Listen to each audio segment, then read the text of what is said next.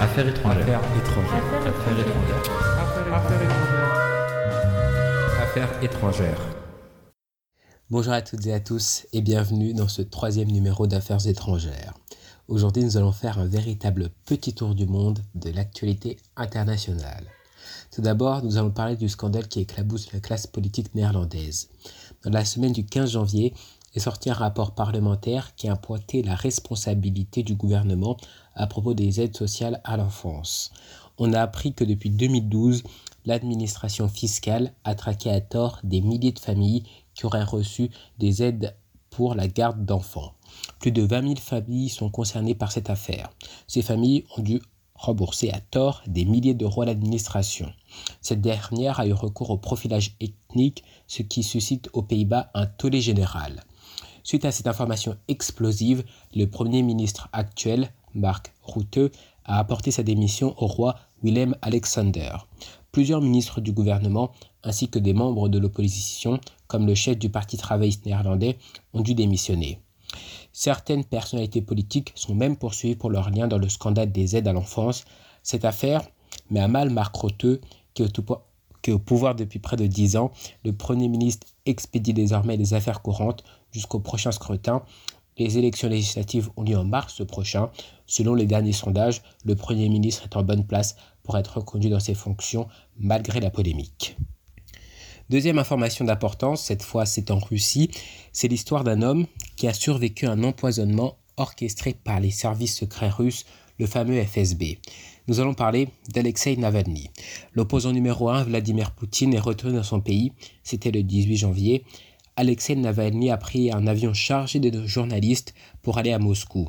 Mais comme par hasard, l'avion a été détourné vers un autre aéroport.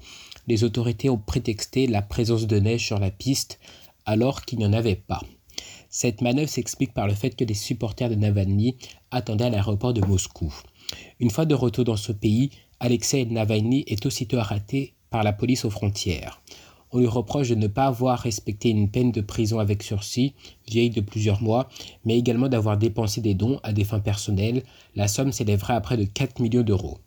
En tout cas, l'arrestation de l'opposant le plus farouche au président russe a suscité une vague d'indignation autour de la planète. Il a reçu de nombreux soutiens qui demandent une libération immédiate de Navalny. Mais un coup de théâtre est survenu un jour après l'arrestation de l'opposant. Une vidéo publiée sur YouTube par les équipes de l'opposant de Vladimir Poutine met en accusation l'enrichissement personnel du président russe.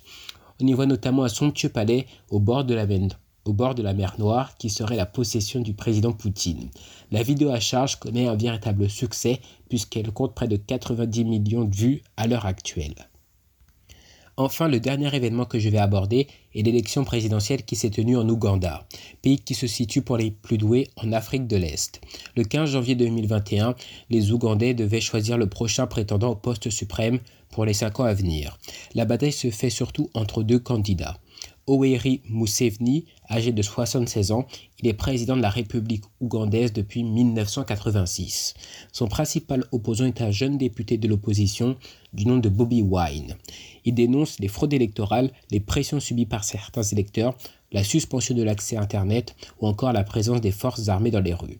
Il est vrai qu'il y a eu quelques incidents dans le pays, mais cela n'a pas empêché la réélection du président Museveni pour un sixième mandat avec plus de 66% des suffrages. Résultat confirmé par la commission électorale nommée par le président Museveni. Chercher quelconque indépendance et neutralité. La proclamation des résultats n'empêche pas en tout cas Bobby Wine à dire que le scrutin est faussé. Affaire à suivre. C'est tout pour Affaires étrangères. Bonne semaine à tous.